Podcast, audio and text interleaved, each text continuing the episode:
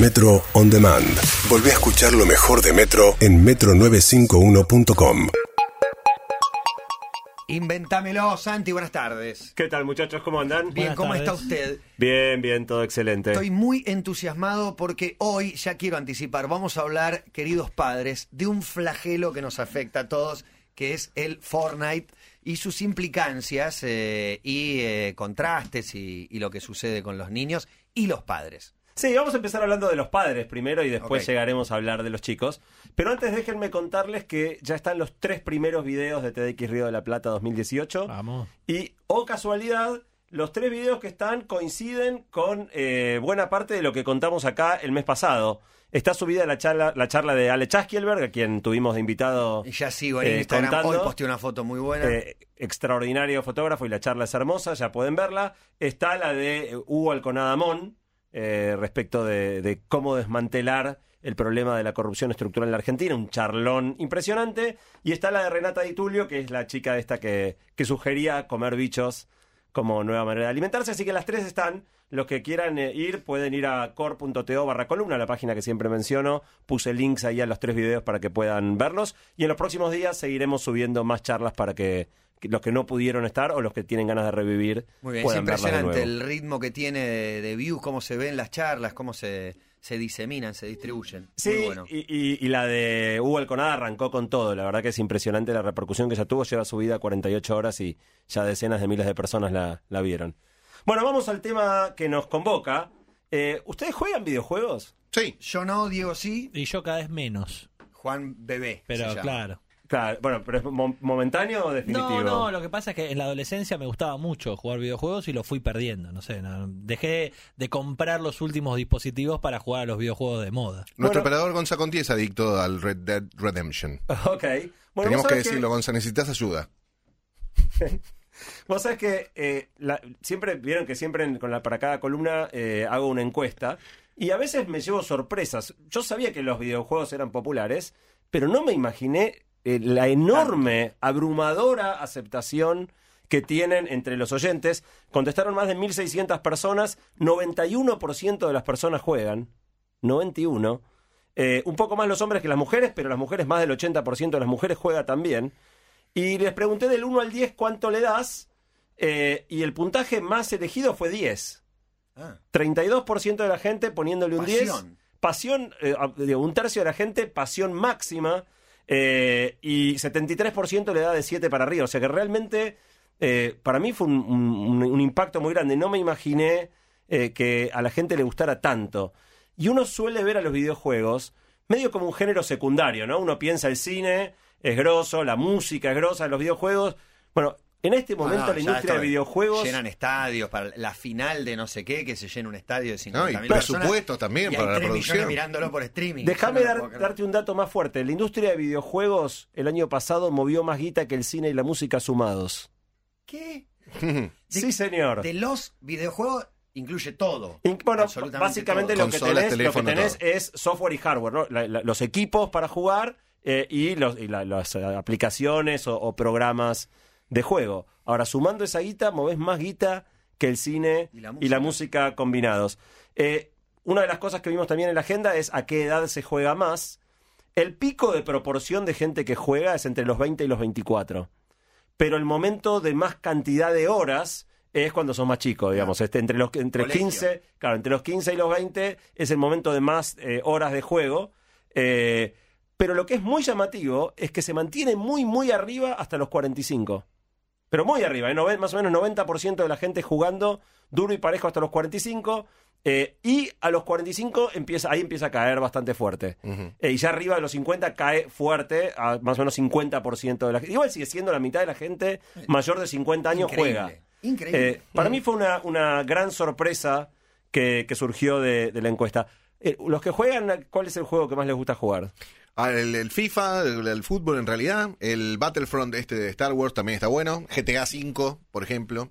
Hay un par, hay un par muy buenos, de hecho. Bueno, ahí pregunté yo a la gente qué, qué juegos preferían. Eh, claramente los juegos de fútbol tienen una enorme preferencia acá en la Argentina. No es, no es tan así en otras partes del mundo, pero tanto el FIFA como el PES aparecen muy arriba. También aparecen muy arriba todas las diferentes variantes de juegos de shooter, ¿no? Ese- este de en primera persona, reventar a tiros a todos los que se cruzan, el Counter-Strike, el Halo, el Call of Duty, el Doom. A lo largo de la historia han, han- ha ido variando cuáles son los que están más de moda, pero también son juegos muy, muy difundidos. Apareció con fuerza el GTA, que mencionabas recién, Diego. Eh, y también los juegos de estrategia estilo Age of Empires, Civilization y el Candy Crush, que es si- tal vez ya pasó un poquito de moda, pero, Pero tuvo sigue. su... Pero sigue, ¿cuántos sigue, niveles apareció, tiene el Candy Crush, top ponele? 5. Capaz que fue uno de los, de los juegos más jugados de la historia. Probablemente, ahora en un Seguro. ratito vamos a, vamos a, a meternos con eso. Igual, algo que mencionabas, Matías, eh, el mes pasado se hizo en, en- Claro, se hizo acá en Buenos Aires un evento de gaming donde se jugaron los partidos como si fueran los campeonatos argentinos de los principales juegos. El que a mí más me llamó la atención, porque no me imaginé que era así, nunca lo había visto, es el FIFA, donde jugaban 11 contra 11. O sea, porque en FIFA uno normalmente juega uno y 11. manejas un jugador y los otros 10 te acompañan. Acá eran 11 jugadores por lado, cada uno manejando todo el tiempo un único jugador, parados espacialmente en la distribución de un equipo en la cancha. Se puede creer. 11 de un lado, 11 del otro. Ah, ¿en serio? ¿Cada uno con una pantalla? ¿Todos Cada- con...? cada- o sea, 11 consolas, pero parados, el arquero atrás, línea de 4, Qué 3 en el medio. eh, y cuando 4-3-3 se pararon. 4-3-3 y, cu- y- y en cuanto bueno. había un gol, todos largaban la consola, se abrazaban un rato, festejaban un rato hasta que retomaban el juego. Para mí fue muy, muy exótico. Y público, hay veces que es en un No, no, estadio a- con a- 50.000 tribuna, ¿eh? personas. Tribuna, tribuna. La De hecho, vestimenta, están- la vestimenta estaban vestidos. Sí, no, cada, eso cada uno normal. Pero eh, sí, están empezando a construirse los primeros estadios de esports. Eh, hay uno en Las Vegas. eh, y están empezando a hacer estadios que son específicamente con una mega pantalla, especialmente armados para distribuir las consolas. La otra cosa que me llamó la atención en la encuesta es cuánto juega la gente. Más de la mitad de la gente juega una vez por semana o más. y 32% de la gente juega todos los días. O sea, en todos los días, un rato, juegan. Eh, y igual el punto que, que motivó esta columna, digo, en, en todos estos años no se me había ocurrido hablar de videojuegos, tiene que ver con esto que vos decías, Matías, recién, que es que si bien el gusto por los videojuegos no es algo nuevo, ¿no? Los más eh, veteranos recordaremos el Pong, el Atari, digo, esto viene, viene de lejos. El Pac-Man, El los- Pac-Man, los clásicos del año del pedo. Telematch. Eh, el, digo, el arcade, ¿no? Cuando ibas a jugar a La las Nintendo, maquinitas. sí. Pero últimamente está pasando algo que a mí me parece que no, yo no, no tengo el recuerdo de que hubiera pasado algo parecido, que es este fenómeno global llamado Fortnite. Eh, ¿Uno de ustedes lo juega? Lo jugué alguna vez. No, mi hijo no me mostró, me, le, le pedí, eh, me enseñó, vi los bailes y quería ver el de Griezmann, etcétera, etcétera, etcétera. Bueno, no Parecen solo, geniales los bailes. no solo, digamos, fíjate que cuando nombré los juegos que más juegan los adultos no lo nombré. No. porque no- no- nosotros no lo jugamos, o, o muy poquito, pero en los chicos, cuando hice la encuesta entre los chicos más chicos, menores de 20 años, gana el Fortnite por afano a todos los demás juegos, entre los más jugados. Aparece el FIFA, eh, también el FIFA y el PES aparecen arriba, pero después el Fortnite está muy, muy lejos de todos los demás. Y está teniendo aparte un enorme impacto cultural, ¿no? Con esto de los bailes, con tanta presencia de, celebrities que de alguna manera toman algo de, esto. Y está cambiando completamente la manera y el tiempo que los chicos dedican a jugar. Eh, de los chicos, más del 60% juega todos los días. O sea, claramente más de la mitad. Y los que están entre 20 y 30 que juegan Fortnite, también la mitad de los de, los- de entre 20 y 30 juegan todos los días. Se me ocurrió preguntarle a los padres, porque algunos de los, que, de los 1.600 que respondían la encuesta son padres, eh, y les pregunté qué grado de preocupación tenían respecto de sus hijos. Y la verdad que aparece una preocupación muy grande. Yo lo venía sintiendo entre los padres de mi generación, ¿no? los que tenemos chicos de entre 5 y 20, por así decir, un rango. Bueno, los que tienen chicos entre 0 y 6, o sea, estamos hablando de chicos Muy chicos. de jardín de infantes. Sí. 20% de los padres expresan preocupación respecto de cuánto juegan los chicos, entre 0 y 6. Claro, porque son sus primeras pasiones de- desbordantes, digamos, ¿no? Eh, llamativas. Yo no hubiera pensado que los chicos de ser, digo, obviamente hoy todos los Es chicos la usan segunda adicción después del dispositivos. y- bueno, ponele. ¿No? Ponele, pero 0 a 6 me, me sorprendió. Hubiera pensado dice- que de 0 a 6 ningún padre estaba preocupado el por amigo cuánto Julián juegan los chicos. cuando terminó el secundario, el primero le regaló un celular, al otro se lo regaló cuando entró al secundario, al otro se lo regaló a la mitad de la primaria. De la nercería, ahora te nacés y te regalan el celular, más o menos. Bueno, ese es todo otro temón, ¿no? Que esa qué edad, digo, yo lo fui eso, pasando con cada uno de mis hace hijos. tres años que tiene dispositivo y que tiene pantalla touch y toca y eso. Bueno, de 6 a 12, 30, de- o sea, padres con chicos entre 6 y 12, 30% de los padres están preocupados y chicos de 12 a 18, casi 40% de los padres sienten que los chicos juegan en exceso. El otro día estaba dando yo una, una conferencia y en la parte de preguntas me surgió este tema y dije, a ver, levante la mano quien tiene hijos en tal rango, levante la mano quien está preocupado y la verdad que todo el mundo levantaba la mano. Para mí fue muy, muy impactante. Eh, eh, uno de mis hijos, Ezequiel, mi hijo del medio, el verano pasado se la pasó todo. El juego anterior a Fortnite es un juego que se llama PUBG. Ahí Eh, mostrando Matías este. es que, a mí me encanta, no- nunca lo jugué, pero me gusta mucho más que el Fortnite. Me encanta mirarlo. Es como el Fortnite eh, para adultos, decía Es yo. un Fortnite mucho, digo, mucho más estratégico, mucho más sereno. Bueno, mi hijo se pasó todo el verano pasado jugando y llegó a ser el número 3 de Latinoamérica, cosa que a mí me generó Uy. una enorme preocupación, ¿no? Orgullo, O sea, ¿no? orgullo, oh, también, también. Yo, de hecho, lo miro mucho jugar porque el juego es muy lindo de mirar eh, y él lo juega increíblemente bien. Pero a la vez me, me- me despertaba preocupación porque veía que, que pasaba, pasó todo el verano pasado jugando. Y ahora que acaba de terminar las clases del colegio, con el verano por delante, digo, estamos discutiendo con mi esposa, digo, ¿cómo, cómo hacemos? Eh, y obviamente esto no me pasa a ¿Qué mí solo. De 10 a 12, le pones tre- tres turnos, horarios. Y bueno, parte de la discusión es esa, ¿no? O sea, Compartir las ganancias. a, a él le fue muy bien este año en el colegio. Él dice, mira, papá, a mí me fue bien en el colegio. Hice lo que tenía que hacer. Ahora no, me rompa, ahora no me rompa los quinotos. Y tiene Es razón. mi verano, estoy de está vacaciones. difícil discutirle. Es difícil de contestar, es difícil. Pero a la vez, digo, nuestro rol como padre, yo creo, es no, no- no de algún, no, no sacarlo del juego, pero sí tratar de enseñarle que uno tiene que autolimitarse y poner cierta- ciertas reglas de juego en cómo usa las cosas. Están saliendo muchas notas en los medios, sobre todo en Estados Unidos y el Reino Unido, respecto de adicción. Ustedes usaban antes la palabra adicción, yo hasta acá no la había metido, pero hay gente hablando de adicción. Hay casos, obviamente, yo creo que son más pintorescos que otra cosa, pero hay casos de chicos que se hacen pis encima, porque no corta, tan tan en- enfrascados en el juego que no cortan para ir a hacer pis y se hacen pis encima. Con mi hijo cuesta mucho que coma. O sea, Sí. no- obviamente, como las partidas son largas y nunca podés cortar en la mitad, siempre que está la comida, falta media hora para que termine la partida, no lo podés sacar. A veces tiene, le dejas el plato es una al lado. batalla y- perdida que utilicen eh, la- el término partida. Para mí es una batalla perdida. Lo peleé hasta los 6, 7 años. Partido, ¿qué partida? Esa está perdida. No sé si estoy preocupado, digamos, eh, pero me llama la atención que no, que no hay límite. Bueno, por las dudas, quisiera contarle un segundo a la gente qué es el Fortnite. No sé si todos los que están escuchando sabrán. El Fortnite es una versión nueva, relativamente reciente, de un género de juego que se llama Battle Royale, eh, donde 100, 100 personas, 100 jugadores que están jugando todos online, caen lanzados desde un avión o, o en el caso del Fortnite una especie de colectivo volador, caen en una isla y se tienen que matar todos contra todos. En algún sentido se parece a la película Los Juegos del Hambre, ¿no? Donde todos tienen que matar a todos los otros y Hasta gana el último de los sobreviviente. 100 que quedan vi- con vida. En el camino tenés que explorar el mapa, tenés que ir recorriendo las partes de la isla para encontrar, porque caes sin nada, no tenés armas, no tenés balas, no tenés Ropa protecciones, no tenés ropa, no tenés nada. Tenés que caer y a ir encontrando las cosas que eh, necesitas para enfrentarte a los otros. También cuando matás a alguien tenés la posibilidad de saquear todo lo que el otro tenía. Eh, y en definitiva, eh, eso, en eso consiste el juego, en ser el último que sobreviva de estos 100. Este juego que hablábamos antes, el del año pasado, el PUBG, tuvo un millón de usuarios el día del lanzamiento y llegó a 10 millones de usuarios en el primer mes. Valía 30 dólares, o sea que no era un juego barato.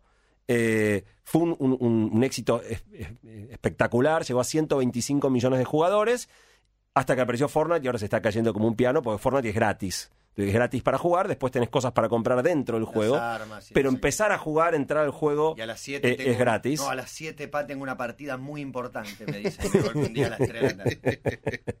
Bueno, sí, digo, muchos chicos, como, como juegan con sus amigos, también queda, bueno, nos encontramos a tal hora para jugar. Eh, bueno, el Fortnite anunció en el mes de noviembre que superó los 200 millones de jugadores en el mundo entero. Bueno, Y cinco en- argentinas. Y en cada momento hay 8 millones de personas, en promedio en cada instante hay 8 millones de personas eh, jugando. Acaba de convertirse en el juego más jugado de la historia, superando al League of Legends, que era el, el líder anterior. Creció 60% en los últimos seis meses, o sea, agregó 75 millones de jugadores solamente en los Bueno, últimos cifras seis son meses. Demenciales. Es de locos, es de locos. Y si ves la progresión del ritmo al que viene. Sí, y lo único que, que también empaña y, y que es de locos también es que el día que mañana sale otro nuevo furor y se desploma Fortnite, no lo juega más nadie y hay 30 mil millones que juegan al otro. Bueno, lo interesante es que para mí esto tiene una raíz. ¿Se acuerdan que la primera columna de este año hablamos sobre la adicción a los celulares? Eh, y cómo muchos de los que diseñan, sobre todo apps sociales, redes sociales, pero mismo este, Google, de alguna manera están desarrollando mecanismos muy sofisticados para lograr lo que técnicamente se llama engagement, ¿no? Que, que estés muy enganchado al uso de las soluciones que te ofrecen.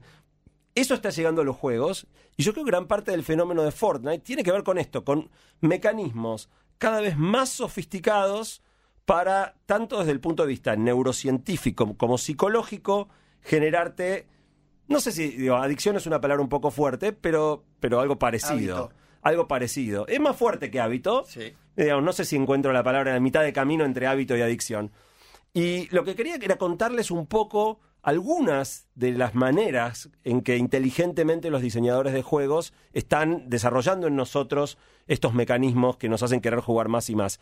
Por un lado, en el caso del Fortnite, esta cosa tan, tan adrenalínica que tiene, eh, genera, y esto está muy estudiado por los que desarrollan el juego, picos de dopamina. Dopamina es este neurotransmisor que normalmente está asociado a todos los momentos de mucho placer.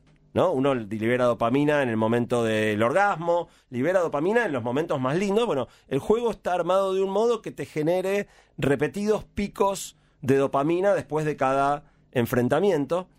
Y uno de los efectos que eso tiene, que es tam- tal vez por lo que a mí también me preocupa un poco, es que cuando vos te acostumbras a estar haciendo algo que cada tres o cuatro minutos te mete un pico de dopamina, parás de hacer eso y todo se te vuelve un bodrio. Claro. Cualquier otra cosa que quieras hacer no te da ni a palos el high de dopamina que te mantiene el Fortnite. El Fortnite te mantiene muy arriba todo el tiempo. Ese es uno de los hallazgos que el Fortnite tiene. El segundo hallazgo es súper interesante. Yo no sabía de esto y, y fui averiguando, tratando de preparar la columna. Es una regla que le llaman perder por poquito, ganar por un montón que la desarrolló muy bien el Candy Crush. Hablábamos antes del Candy Crush como juego, este de ir juntando los caramelos y qué sé yo.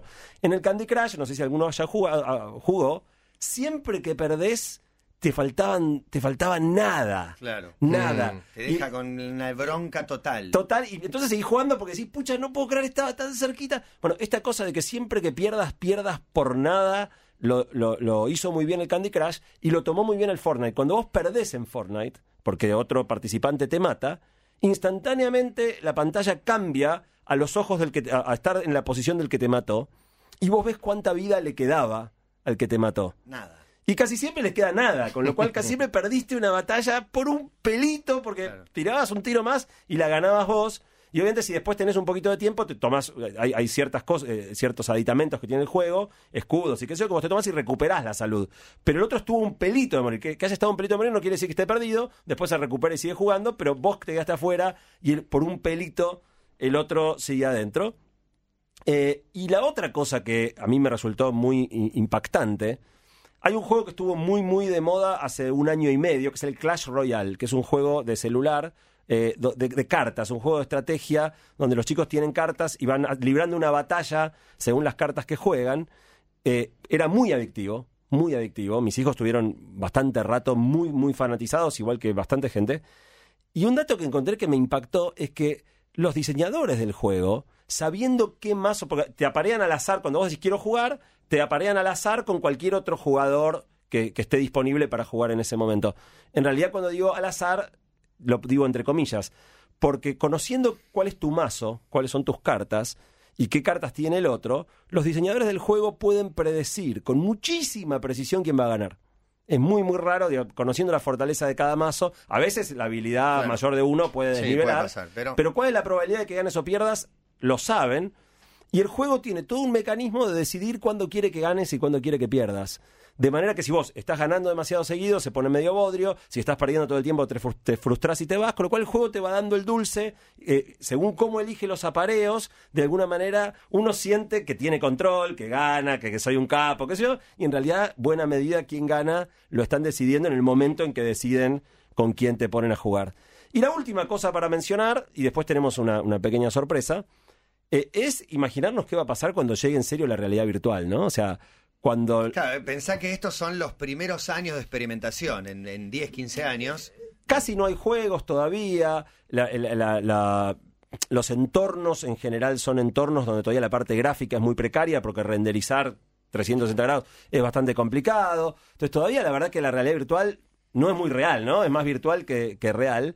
Pero vos Pero- planteas un panorama parecido al de Ready Player One, por ejemplo, la película que dirigió Spielberg este año. Mira, yo no sé si a ustedes les ha pasado, mismo con la precariedad de los entornos de realidad virtual actuales, eh, si te pones un ratito el casco, te olvidas de dónde, o sea, yo me olvido de dónde estoy. Y el momento que te lo sacás es como una cosa de, uh, vi- vi- ¿dó- ¿dónde era que estaba? ¿Viste qué estaba haciendo? Eh, con estos entornos, cuando realmente tengamos entornos inmersivos, realistas, multisensoriales, yo creo que en unos años... Digo, nos va a parecer que el Fortnite era un poroto, ¿no? Una pavada que nos preocupaba el grado de, de- de dependencia o de, o de eh, ganas de jugar que, que pueda generar esto. Pero bueno, decía que tenemos una, sor- una sorpresa hoy, y es que tenemos acá con nosotros al argentino que más sabe de videojuegos de, de- de- de todo, no, no del mundo, de toda de, la Argentina. De la Argentina. Eh, la otra vez cuando vino Ale Chasquielberg cometí el error de no decir suficientemente cuán grosso Ale Chasquielberg era y tuvo que aparecer un oyente y decir, che, loco, tienen un foto. Bueno, Max es un grosso total, Max Cavazani. Eh, Max diseñó el juego más exitoso de la historia argentina, eh, digamos, diseñado en la Argentina. Cuando yo le pregunté a la gente ¿Qué juegos, ahora, ahora te voy a contar, cuando le pregunté a la gente qué juegos habían jugado, no tanto con cuánta frecuencia, pero jugaste o no jugaste, el juego que más personas habían jugado es el que desarrolló este señor, que es el Preguntados. Bueno, a mí me preguntaste. 72% de los oyentes jugaron alguna vez al, al Preguntados. ¿Ustedes juegan a, a algunos videos, algunos juegos? Preguntaste, yo te dije que no. ¿Jugaste al FIFA? No. ¿Jugaste al Fortnite? No. ¿Al Preguntados? Sí, juego habitualmente con mi hija. Bueno, yo tu- Habitualmente. yo tuve mi la cama, periodo- juguemos un rato a Preguntados. Yo tuve mi periodo de furor de- del Preguntados. Max tiene 33 años, es ingeniero informático. A los 22 creó su primera aplicación, la primera aplicación en el mundo para comprar y vender acciones en la bolsa de Estados Unidos.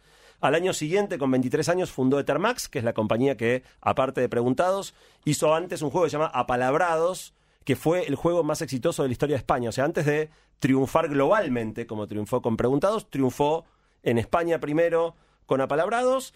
eh, y, Preguntados tiene algunos récords absolutamente increíbles. Fue el juego más, más descargado del mundo. El juego más descargado del mundo en el 2015. eh, y tiene el récord que nunca fue después superado de mayor cantidad de días consecutivos como número uno mundial de descargas.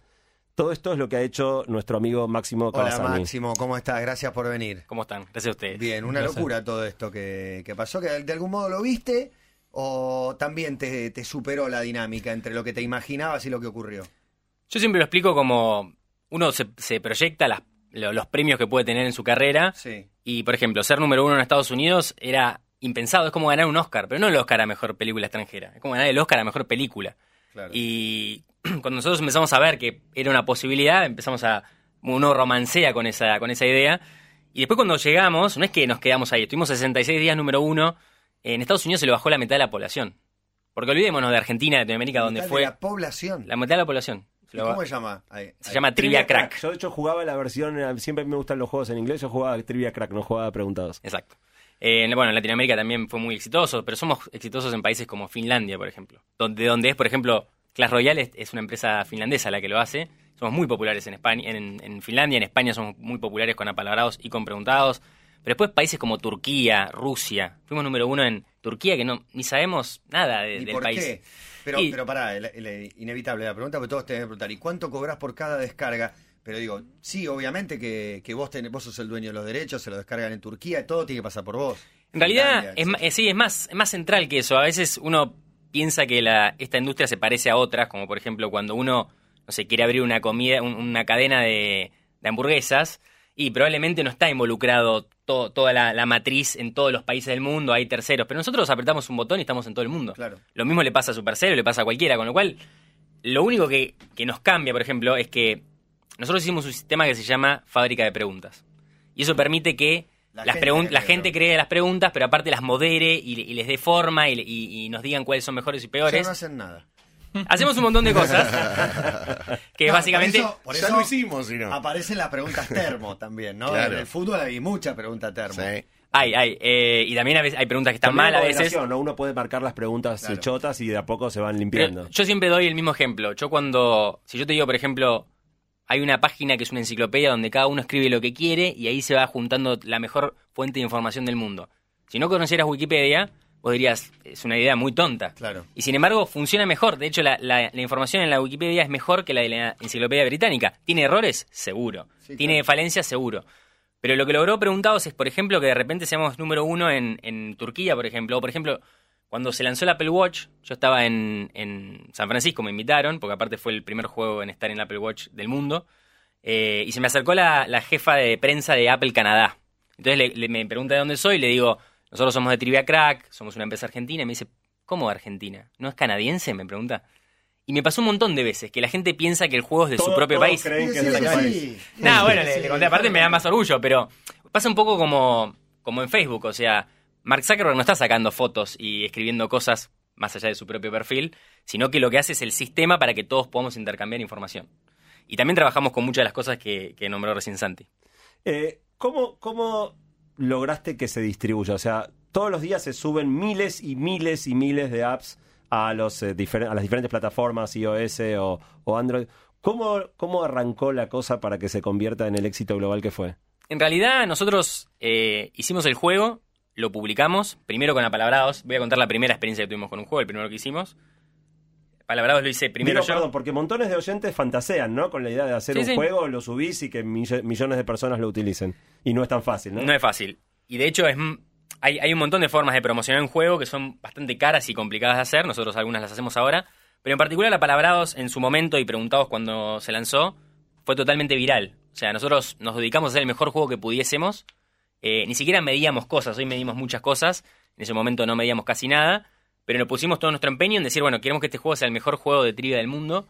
eh, o en su momento juego de palabras.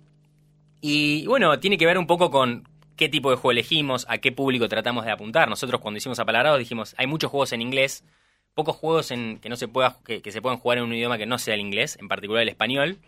Eh, y son premisas que uno va teniendo que te hacen pensar que por ahí va, pero después es el, público es el que decide. Eh, uno después cuando se convierte en una empresa más grande puede empezar a hacer adquisición de usuarios, que es comprar usuarios, básicamente poniendo publicidad en otros juegos o en Facebook o en Instagram en algún lado de esos. Y, y bueno, y la, la gracia es que el usuario que viene te tiene que dar más plata que lo que te cuesta traerlo, porque si no, en esa, en esa cuenta perdés. Lo que pasa es que después, cuando las empresas se vuelven eficientes en, monetizar a los usuarios, uno queda como desencajado, porque si uno no puede pagar lo que paga King, que es la empresa que hizo Candy Crush, o Supercell, que es la que, hizo Clash Royale, eh, uno no puede hacer adquisición. En particular, nuestros juegos son muy virales y funcionaron así directamente de boca en boca. ¿Y cuán sofisticado es? O yo tengo la imagen de tu oficina con un tablero de control que parece la NASA, eh, mirando qué está pasando en tiempo real con toda la gente jugando, analizando esos datos y tomando decisiones para sacar nuevas versiones. ¿Cuán realmente esa fantasía mía? ¿Cuánto es así? ¿Cuánto análisis de datos hacen hoy? ¿Cuáles son las cosas que más miran? Muchísimo. Para que se den una idea, en Ethermax trabajan 250 personas. Eh, los datos tienen mucho que ver, porque hoy lo que tratamos de hacer es... Hay un momento en donde el arte empieza a necesitar de la ciencia. Porque uno puede decir, bueno, por ejemplo, queremos cambiar un botón de lugar. Tenemos un botón a la izquierda o a la derecha. ¿Lo cambiamos o no? Uno puede decir, bueno, mira, a mí me parece, podemos hacer una reunión, puede haber la opinión de muchas personas, pero la forma más correcta de hacerlo es decir, bueno, por alguna razón nos parece que puede haber una mejora, a la mitad de las personas le damos el botón a la izquierda, a la mitad le damos el botón de la derecha Hábito de consumo y analizamos. Exactamente. ¿Y qué es lo que tiene de bueno la industria de los juegos? Si yo vendiera botellas de agua y yo pudiese saber la temperatura a la que se toman, el precio que se pagó, si se tiró la botella a la basura, si se tomó con otra persona al lado, si se conocía la marca, pregúntense todas esas, preguntas que, bueno, a la empresa le serían muy relevantes, pero son imposibles de saber. Algún día lo vamos a poder saber, le vamos a poner un chip a la botella de agua y todo, pero hoy la industria de los juegos está en ese momento. Nosotros sabemos lo que hacen los usuarios todo el tiempo. Y de forma agregada, no es que estamos mirándole la cámara a la persona que está haciendo, pero sabemos que si de 100 personas mañana vuelven 50 con el botón a la izquierda y si de 100 personas mañana vuelven 40 con el botón a la derecha, claramente nos vamos a quedar con el botón, la primera opción. Entonces, eso que es lo más básico que se llama test, que es A-B, un- una prueba A-B, eh, es muy importante. Y también la forma, el, el otro problema que tenemos es que son tantos los datos que tenemos que tenemos que aprender a mirarlos. Entonces hay mucha gente dedicada a entender esos datos y a poder generar modelos que predigan básicamente si la gente se va a quedar más tiempo en el juego, si va a gastar más o si va a ser más viral, o sea, no estamos viendo por la cámara a los usuarios, aclaraste. No, aclaro pueden? porque la gente- ¿Acaso- No, pero ¿podrían? Yo no, no, yo no puedo, la NSA sí lo puede hacer, no sé si vieron Mm. la película de, de Snowden, se las recomiendo. Eh, de hecho, la privacidad en inf- informática es muy complicada de mantener, eh, sobre todo cuando uno tiene muchos recursos. Otra película que les recomiendo es, eh, eh, ¿cómo se llama la de Rusia? Ay, eh, bueno, no me sale ahora, pero eh, explica un poco cómo los gobiernos están usando la ciberseguridad para, como, para manipular, por ejemplo, la opinión pública en una elección. De hecho, hoy hay gente que dice que las elecciones de Brexit y las de Trump se ganaron a través de manipulación de, una empresa que se llama Cambridge Analytica. Eh, Que habría tenido participación en las elecciones argentinas también. También podría haber sido. Eh, Perdón, una peque- Ay, un, pequeño detalle. Este mes mi amigo Jerry Garbulski me regaló un cosito que compró en Estados Unidos. Que es Qué como bueno. un cosito. Qué bueno que Santiago Vilín que le diga cosito a un No, no, cosito. es que ahora- Ah, te voy a decir que adultera es- el voto electrónico. Ahora, ahora te voy a decir qué es y me decís cómo se llama. Es una especie de persianita Ajá. autoadhesiva que la pegás tapando la cámara de la compu y corres la persiana cuando querés que la cámara te pueda filmar y cerrás la persiana. Chiquitito, un cosito así. Un Un cosito, cosito, un cosito. un cosito. Eh, pero mirá la paranoia, ¿no? Ya se están vendiendo los cosos para tapar la cámara para que no te estén mirando. Coso de cosito. Igual escuché esta semana y uno escucha todo el tiempo la anécdota, ¿no? De alguien que, mira, le mandé un audio a fulano por WhatsApp diciendo tal cosa y un minuto después Facebook me puso una publicidad. Digo, mucha gente está convencida de que Facebook está escuchando los audios que se envían por su plataforma. Obviamente Facebook dice que no y jamás lo sabremos, ¿no? Sí, en realidad también empiezan a ocurrir eh, cosas que tienen que ver con la psicología. A veces uno no se da cuenta, pero uno dice, no, pero yo le escribí a mi amigo que me iba a ir a Cancún y me apareció una publicidad de Cancún en, en otro lado. Y por ahí es porque dos minutos antes estuviste buscando en Google a ver si había reposeras en Cancún. Eh, por ejemplo, en el caso de WhatsApp, por la forma en la que está hecho, no se pueden revisar los, los mensajes y mucha gente está convencida de que le leen en WhatsApp en particular, no digo en Facebook, porque hay encriptación de punto a punto. Eh, mucha gente cree que la empresa les, les lee los mensajes y en, en teoría no se, no se podría. Bueno, lo- los mails de Gmail sí. O los mails sí se de pueden Gmail leer sí- porque no están encriptados punto a punto. Pero no solo, sino que usan el contenido de tus Sí. mails para, para de- en teoría, a tu servicio, ¿no? Para Claro, mostrarte publicidad claro. más relevante a tus intereses. No solo eso, por ejemplo, en casos de pornografía infantil, por ejemplo, Google acciona y busca y encuentra y, y informa a la justicia. O sea, pasa, con el mail pasa, pero es otro tipo de tecnología. Por eso es que la gente también aprende que hay ciertos medios más privados, como WhatsApp, y ciertos medios menos privados, como el mail, como eh, incluso el Facebook Messenger. Facebook Messenger y WhatsApp son de la misma empresa, y sin embargo compiten entre sí, pero no son del mismo segmento, son para cosas diferentes. Instagram también, que ahora habilitó mensajes de audio, por ejemplo. Instagram también. Justo hoy, hoy escuché un comentario de alguien que decía Privado. Sí. Que le habían copiado el- la funcionalidad, ¿no? Y yo me da ganas de responderle, no se copiaron nada, son Es ellos el mismos. araña. Exactamente. Eh, ¿Te puedo hacer preguntas básicas Sí. sobre los videojuegos? ¿En qué lenguaje se programan? Si es que hay uno solo. Hay muchos lenguajes, en particular, eh, si uno programa en dispositivos móviles, hay uno nativo que se llama Swift o Objective-C en iOS y Java en, en Android. Eh, también hay, hay plataformas que son, digamos, que, que están por encima del lenguaje, que son más específicas de juegos. Una, la más popular de todas, se llama Unity.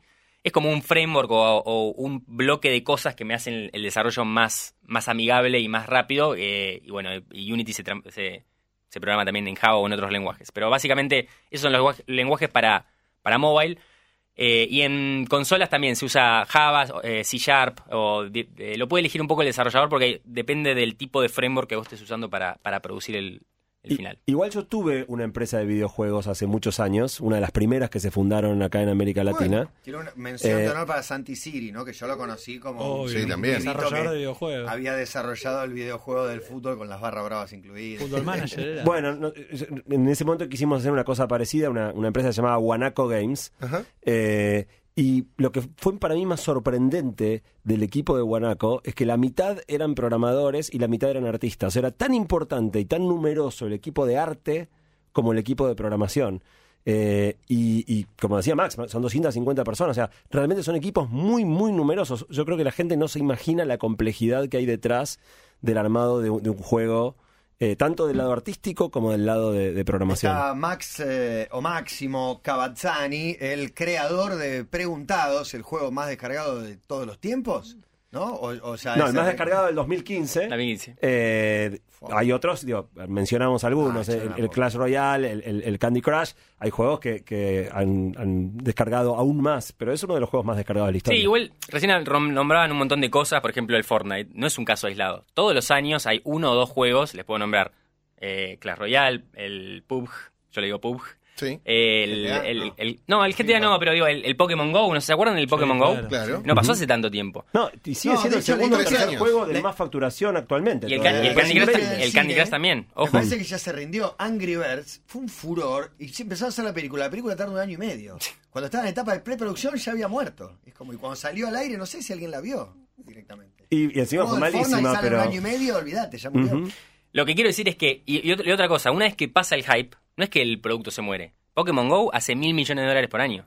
Claro. Aún hoy. Aún hoy. Candy Crush sigue haciendo un montón. Creo que si- Candy Crush O sea, fue el, King- el juego que más plata King- hizo del King, año. Que es la, la- la empresa que hizo Candy Crush. eh, también son tipo dos- unas 200 personas, un tamaño parecido a Termas. tiene- Hace 2.000 palos verdes por año de facturación. 2.000 millones de dólares por año una empresa haciendo juegos.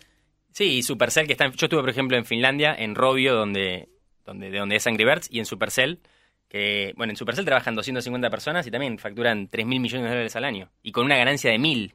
No, es que, no es que, bueno, están ahí marginal.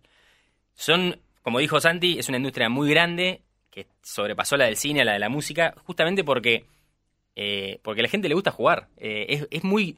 Yo recién les pregunté, que ustedes estaban preocupados por sus hijos, que jugaban mucho al, al Fortnite, y les pregunté si hubiese sido el fútbol, y ustedes me dijeron, no, el fútbol no, es un deporte. Y yo les pregunto, ¿y si hubiese sido el ajedrez? Si el pibe estuviese 10 horas por día jugando al ajedrez, ¿qué pensarían de su hijo? Y- Qué cráneo. inmedible, que no tengo la menor idea. Claro, pero, no pero sé, ¿entendés lo que digo? ¿Qué O sea, yo qué le diría? y- ¿pero estarías preocupado o estarías No, contento No, o- estoy o- preocupado por mi hijo. Me caliento cuando no quiere bajar a comer o esas cosas, pero... No, no, está bien, por eso no, digo, pero... no diría preocupado. Sí, obviamente me importa y me llama la atención. Yo- no llegué ni a, ni a retarlo, ni bueno, fue una discusión. Sí lo charlaba con mi mujer, pero... No, en casa estamos teniendo Sí, sí, discusiones. preocupado todavía. Eh, Pero le mataste la play también, eso hay que decirlo. Y la Play sin querer ya se la arregla. Eh, Está con cola de yo pájaro. estoy preocupado, yo estoy preocupado, en casa estamos teniendo discusiones y respondiendo a tu pregunta de fútbol, si mi hijo estuviera 14 horas diarias jugando al fútbol me preocuparía. O sea, cualquier cosa hecha, mismo vos diste el ejemplo El del fútbol físico, decís, no el ¿Eh? FIFA. Ah, fútbol, físico. Cual- para mí cualquier cosa en exceso, monopolizando la vida, no está buena. Vos dabas el ejemplo del ajedrez, yo lo conozco y en su momento también leí la, la autobiografía de Pablo Sarnicki, ¿no? campeón argentino juvenil de ajedrez. Y Pablo tuvo un periodo de su vida donde digo, salía de la escuela y se iba a la plaza de Bulnes y Sarmiento, no sé si ubican la placita esa de Bulnes y Sarmiento que estaba llena de jubilados. Claro. Y él que tenía, estaba en la primaria todavía, 12 años, se sentaba y le ganaba a todos los viejos de la plaza. Cuando llegaba Pablo se empezaba a juntar gente para mirarlo jugar. Digo, cualquier persona que tiene una habilidad extraordinaria, como puede ser Pablo, que terminó campeón mundial juvenil de ajedrez, está buenísimo, pero si yo veo a mi hijo haciendo 14 horas por día cualquier cosa, sea fútbol, ajedrez o 14 horas Fortnite, Fortnite. ¿eh? Si lo dejas, sí. Si lo dejas, digo, eh, No, no lo dejás. sí. Y bueno, estamos en esa pelea, pero si lo de- sí, tranquilamente. Para vos no, a vos no te parece No, no, preocupante. no es que no sea preocupante. Vos creo- no tenés hijos, que es otra no cosa. tengo hijos, es verdad. Está bien, no. Pero Te es un tema... ver, con un hijo. Es un tema que yo- embarazada tu mujer, lo amás, llega, lo amás, lo acompañás, crece y juega al Fortnite y te odia. Y Puede ser. quiere ver. Pero digo, ¿cuáles le son las alternativas? No sé, antes la gente tocaba la guitarra, por ejemplo, ¿no? Y está el- todas las canciones de, uh, mi hijo está tocando la guitarra. Claro, Digo, te voy a dar con la guitarra en la cabeza. Exacto. Digo, también hay que entender que, Sí, obvio, obvio, que la, la- entiendo. la visión de una generación ha- hacia dos, porque ni siquiera es una, son dos o tres generaciones hacia abajo, a veces es- está sesgada y aparte de todo, en este el- por el- la, la forma en la que avanza la humanidad, es- este es el peor momento de la humanidad para mirar eso, porque la diferencia entre, entre generacional que hay ustedes con sus hijos es mucho más grande de la que tenían sus padres con ustedes, Estoy de acuerdo, sí. simplemente por la, la forma en la que avanza. Sí, sí, sí. No Claro. digo, y va, y va a seguir pasando. Cuando ellos tengan hijos va a ser mucho más diferente. Entonces, eh, digo, hay que tratar de, de, obviamente, ver que nadie se pase. Hay gente que se muere jugando. En China hay gente que 24, 36 horas jugando en League of Legends se murió, pero también hay gente que se muere comiendo papas fritas. Sí, Digo, sí. entonces, claro. hay que tratar de... de- En una platea de un estadio. Exacto. Eh, es verdad que el, el exceso de las cosas no, no- no- nunca está bueno, pero para que lo contextualicemos. O sea, quiero que entendamos también lo que... Yo, soy- yo a mí me encantaría decirles, no, miren, todos los juegos son ¿Vos una te bosta. dedicaste a esto por qué? Porque jugaba que 15 horas por día. No, yo jugaba. Eras muy fan de los yo, juegos, yo- jugaba, pero por ejemplo, yo, yo decía, por ejemplo, cuando fundé Termax, yo decía, en esta empresa nunca vamos a hacer un juego. Yo lo decía ¿Y eso. qué creías que iban a hacer? estamos haciendo, eh, y hacíamos em, eh, aplicaciones para empresas financieras. Yo- Claro. Yo hice la primera aplicación para comprar y vender acciones en la bolsa. La, hoy Ameritrade, que es el broker más grande del mundo, usa la aplicación que hice yo hace 10 años. Eh, y, se- y estoy hablando de gente que maneja cuentas de banco de 100 o 1000 millones de dólares a través de esa aplicación. Pasa que después el mercado o uno empieza a entender que un- en un lado tenés más oportunidades y en otras no. Yo, por ejemplo, medía mis downloads en mil, mil, dos mil, de a miles, ¿no? En- en- con mi pl- aplicación de acciones. Hoy hacemos 300, 400 mil downloads por día. Por día, ¿entienden?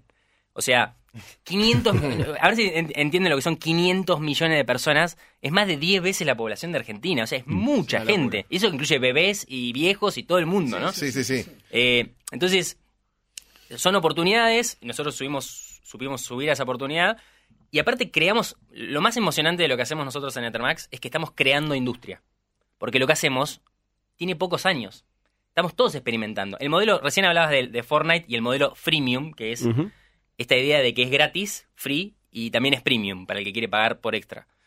El Para el que es modelo, gratis recibe publicidad de manera. a veces es publicidad, a veces, a veces no, ¿eh? A veces hay juegos que no tienen publicidad. Eh, y simplemente apostás al, al 1% que te va a pagar. Ese modelo se creó en 2013. 2013, o sea, ya con nosotros, con apalabrados lanzado. Entonces nosotros tuvimos que ir de- descubriendo la mejor forma de ordeñar ese modelo y, y otras empresas también lo hicieron y algunas también se la pegaron en la cabeza porque no, no lo supieron hacer. Hoy tenés un modelo alternativo al freemium que es pay to win, pagar para ganar, que son juegos donde vas ganando, vas ganando y llega un momento donde si no pones guita ya no ganas más. No puedes ganar, y si estás claro. enganchado con el juego, digo, es sutil, pero Sí. te vas dando cuenta que listo, o, o pongo guita o me, me pasan por arriba y está el que se, entonces decide bajarse y está el que se convierte en ese 1% que empieza a poner guita para ganar y ganar y ganar. Evidentemente no, no termina nunca. este Hay una parte que no tocamos también en, eh, en cuanto a la obsesión de los chicos por, por jugar y también eh, fuera de los juegos en YouTube y demás, y es eh, la rápida monetización.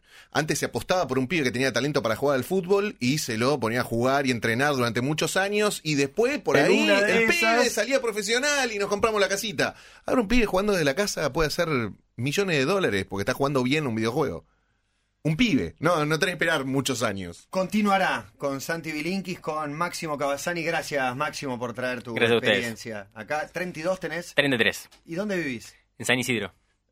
¿San Francisco? ¿No? ¿Napa Valley? No, o- no, no, no, a mí- ¿No tenés un hidroavión, alguna cosa así medio exótica? A mí- Salir del bajo así. ¿Sos nuestro Elon Musk? ¿Tenés alguna excentricidad? Eh, Eh, ¿Manejás esos volúmenes? Alguna- algunas ex- excentricidades tengo, sí, sí. Tocó Yuchu en tu cumpleaños.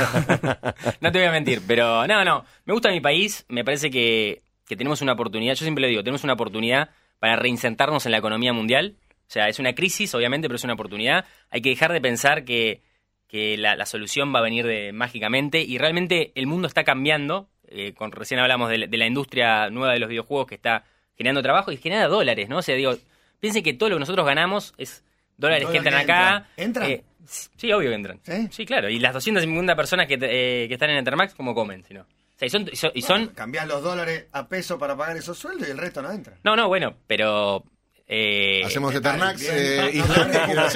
No te preocupes, deja, no te preocupes. No, no, no, pará, eh, No no, nada. no, no, se paga- acá Es pagamos. legal, es legal. No, nosotros pagamos impuestos y todo, no, no, no digo nada, pero... Bueno, para- Es totalmente legal. Para cerrar, pues, con esto cerramos el año de la columna, así que será hasta el año próximo, pero este año la verdad que mirando para atrás, retrospectivamente, hice muchas columnas que tuvieron que ver con esto de la relación cuasi adictiva con la tecnología. La primera fue la de, la de los teléfonos celulares, después hablamos en su momento de la felicidad y cómo la tecnología estaba Muy metiéndose en la felicidad, después hablamos de las redes sociales y si estamos más conectados o más desconectados, terminamos el año con los videojuegos, así que eh, tomé la decisión, este verano voy a escribir mi segundo libro. Vamos. Eh, y va a ser sobre este tema, sobre el, anterior fue pasaje al futuro, que tenía Sí. que ver con lo que la Felicidad tecnología traía a largo plazo. Ahora quiero, digo, no, no se va a llamar así, pero es una especie de pasaje al presente, que es qué nos está pasando con la tecnología hoy. Ese es mi proyecto para este verano y nos veremos el año próximo. Bueno, gracias Santi, siempre un placer, ¿eh? Muchas gracias. Un gusto. Un gusto tenerlo entre nosotros. Gracias Máximo, muchísimas gracias. Gracias a ustedes. Haga la tanda, por favor, que son las 4 de la tarde y ya están jugando la Champions. Metro On Demand. Volvé a escuchar lo mejor de Metro en metro951.com.